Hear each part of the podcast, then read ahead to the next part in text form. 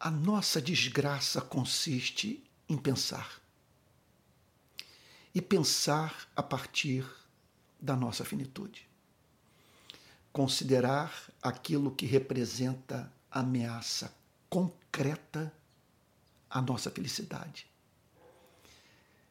E isso à luz do fato de que não dispomos de recursos para nos protegermos daquilo que pode destruir nossa vida, arruinar os nossos sonhos de felicidade, nos remeter para um estado deplorável de alma. Há aqueles que declaram que a saída está em acreditar em Deus. Eu não acredito nisso. Porque não é a palavra Deus que resolve os nossos problemas. Nós precisamos de um conceito de Deus que nos remeta para a relação com uma espécie de Deus em cuja presença possamos pensar livremente, considerar todos os fatos da vida, fazer as nossas projeções, antever situações difíceis, sem nos desesperarmos. Veja só esse exemplo que nos foi deixado por Davi no Salmo 9, versículos 9 e 10. Ele diz assim: O Senhor é também alto refúgio para o oprimido. Então, Davi via a solução para os seus problemas como se dirigir para um local que lhe oferecesse proteção, tornando, portanto, é imune às ameaças dos adversários da sua felicidade. Ele fala em termos de um alto refúgio, um local de abrigo inacessível, repito, para os adversários da sua vida, da sua alma. E ele diz que esse lugar de refúgio era a companhia do próprio Deus. O Senhor é também alto refúgio para o oprimido.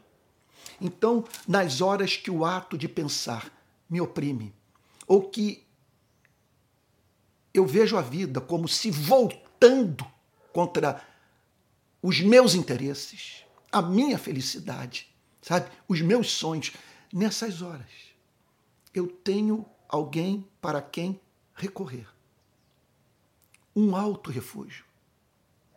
E ali, portanto, eu encontro amparo, proteção.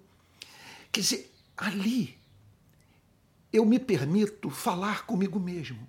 Eu tenho algo a dizer para mim a fim de pacificar o meu coração sobrecarregado de ansiedade. E Davi prossegue dizendo: ele é refúgio nas horas da angústia. Quer dizer, aquilo que nós podemos chamar de hora da angústia. Realmente, a vida é dura, curta, incerta e passível de mudanças súbitas que nos remetem para isso que Davi chama de hora da angústia, aquele período da nossa passagem por esse planeta em que a angústia nos atinge em razão de algo que aconteceu, que nos feriu profundamente. Ou então alguma coisa que nós consideramos, às vezes essa angústia é puramente subjetiva. Não é que uma tragédia tenha nos acontecido, mas simplesmente a nossa mente sabe, nos remeteu para um mundo de possibilidades trágicas que nos paralisa. E aí, Davi, nessas horas, declarava ter encontrado um local de refúgio. Repito, de aconchego, vamos assim chamar de aconchego cósmico.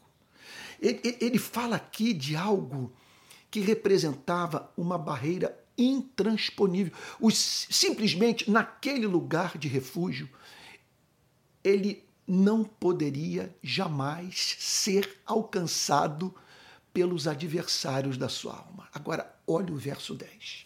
E aqui eu concluo. Em ti, pois, confiam os que conhecem o teu nome. Davi, portanto, afirma que a saída consistia em encontrarmos no universo um Deus confiável. Dizer, é mais do que crer em Deus.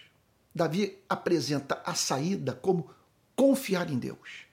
Você ter Deus como leal, como misericordioso, compassivo, como Deus presente na hora da angústia. Então ele diz assim: Em ti, pois, confiam os que conhecem o teu nome. Então não basta crermos em Deus. Nós precisamos conhecer o nome de Deus. E o que é o nome de Deus? É a revelação que ele fez de si mesmo a nós, a você e a mim. Então, ele se revela nas Sagradas Escrituras é, como um Deus que gosta de ser visto e ama ser tratado de acordo com alguns nomes que representam a revelação, entre outras coisas, das suas entranhas de amor, do seu caráter, da aliança que ele tem firmada com aqueles que tomaram a decisão na vida de se relacionar intimamente com Ele. Viver para a glória do seu nome. Sabe? Quer dizer, em estado de encanto, louvor, adoração. Ele diz assim: Em ti, pois, confiam os que conhecem o teu nome. E nesse sentido, vale a pena dizer. Olha só, quando os discípulos perguntaram para Jesus sobre como que eles deveriam orar, qual seria, portanto, o conteúdo da oração que Deus ama ouvir. Jesus diz a seguinte coisa para os seus amigos: olha, Deus ama ser chamado de Pai e de ser visto como tal. Quando se aproximarem dele, digam: Pai nosso, que estás no céu, que estás nos céus. Dirige, procure dirigir-se a ele dessa forma, porque ele ama ser tratado dessa maneira. Uma vez que ao nos aproximarmos de Deus, o chamando de Pai, nós encontramos motivos para o amor, para o próprio ato de orar, uma vez que nos vemos dirigindo a nossa súplica para alguém doce, amoroso, que tem interesse na nossa felicidade. Orar ao Pai significa apresentarmos os nossos problemas a quem nos conhece e que atrelou a nossa felicidade à felicidade dele próprio. Ele decretou que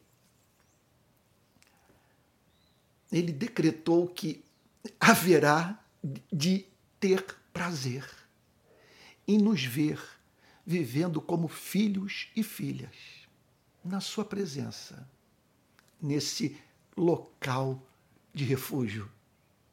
Pois ele é socorro bem presente nas horas da tribulação. Então, olha só, em ti, pois, confiam os que conhecem o teu nome. Esse conhecimento é mais do que intelectual. É um conhecimento visceral. É mais do que conhecer teologia. É, é o amar é sentir a doçura desse conhecimento.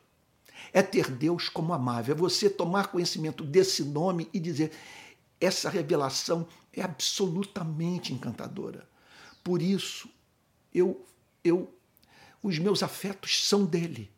Por isso, ele é o meu único objeto de adoração no universo. E Davi termina dizendo: Porque tu, Senhor, não desamparam, não desamparas os que te buscam.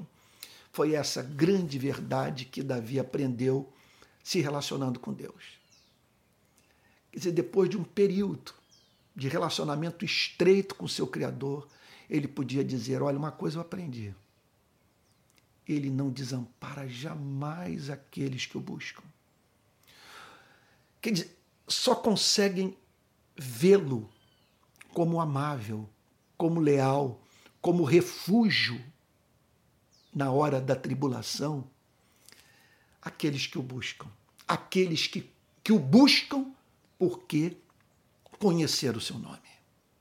Então, eu concluo dizendo o seguinte: o problema não consiste em nós pensarmos. Veja, porque abdicar da razão significa abrirmos mão daquilo que nos distingue dos animais irracionais, daquele componente que faz parte dessa definição bíblica de ser criado à imagem e semelhança do seu Criador. Nisso consiste, conforme dizia Pascal, certamente o nosso sofrimento, mas a nossa grandeza. Somos seres que pensam.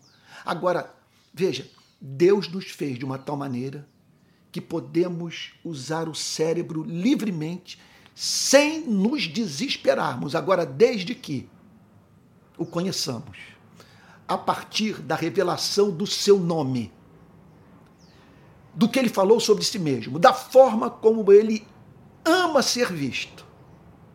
E tudo isso num contexto de busca pela intimidade com Deus. De um Deus que é sempre visto como amável por aqueles que, após o contato com a sua revelação, passaram a buscá-lo com todo o seu ser. Portanto, é, o problema não consiste em usar o cérebro. O problema consiste em usarmos o cérebro sem conhecermos o nome de Deus.